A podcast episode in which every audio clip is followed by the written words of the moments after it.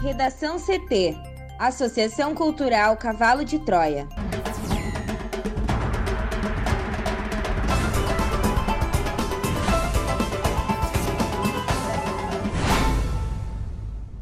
Olá, eu sou Amanda Hammermiller. E eu sou Thaís Uchoa. Este é o Redação CT, da Associação Cultural Cavalo de Troia. Hoje é segunda-feira, dia 30 de agosto de 2021. Ataque a bancos com reféns e bombas deixa três mortos no interior de São Paulo.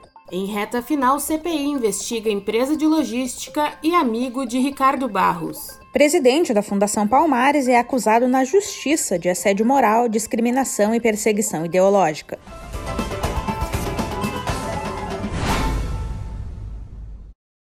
Criminosos fortemente armados atacaram três agências bancárias no centro de Araçatuba, em São Paulo, no início da madrugada desta segunda-feira. Pelo menos três pessoas morreram, segundo a Polícia Civil, sendo dois moradores e um criminoso. Três suspeitos foram presos. A ação criminosa em Araçatuba, uma cidade da região noroeste de São Paulo com cerca de 200 mil habitantes, durou duas horas entre ataques às agências, tiroteio e fuga.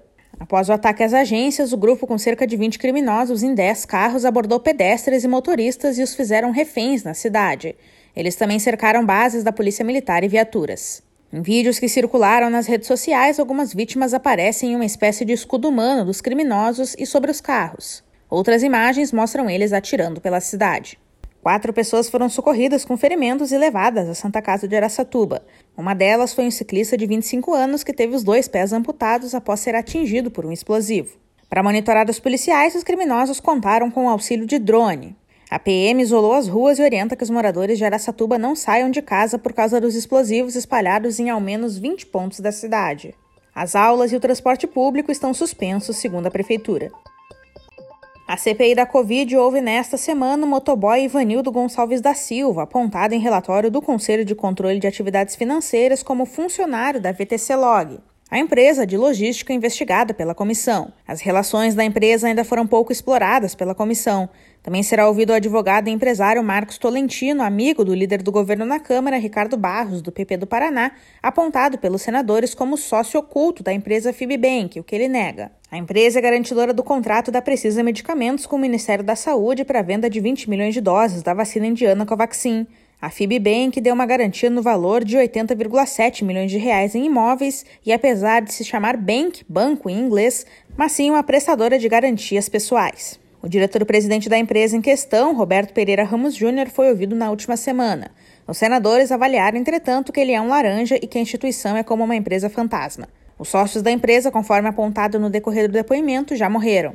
Também foi revelado pelos senadores o caso de um vendedor de frios de Alagoas que consta como fundador da empresa, mas alega ter tido a sua assinatura falsificada e seu nome usado de forma indevida pela empresa. O senador Humberto Costa, do PT do Pernambuco, afirma que até o momento a CPI não investigou a VTC Log com profundidade na prática.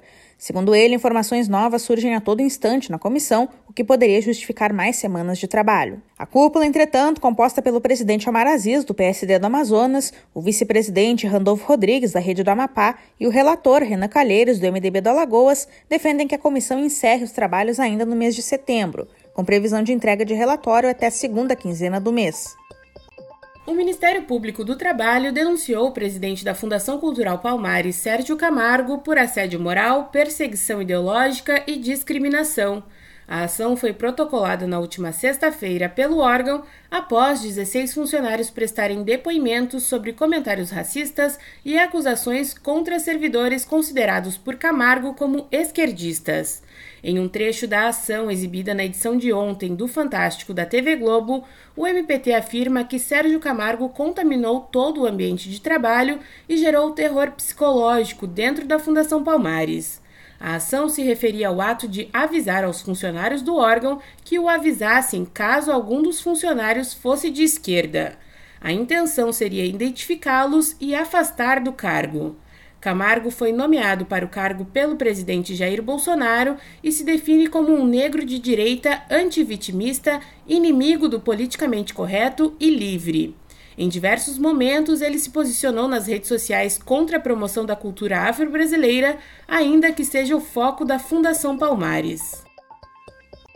Este foi o Redação CT, que é publicado de segunda a sexta, no início da tarde. Para não perder nenhuma edição, siga o podcast no seu aplicativo favorito ou acesse arroba AC Cavalo de Troia no Instagram e inscreva-se para receber no WhatsApp ou no Telegram. Uma ótima segunda-feira!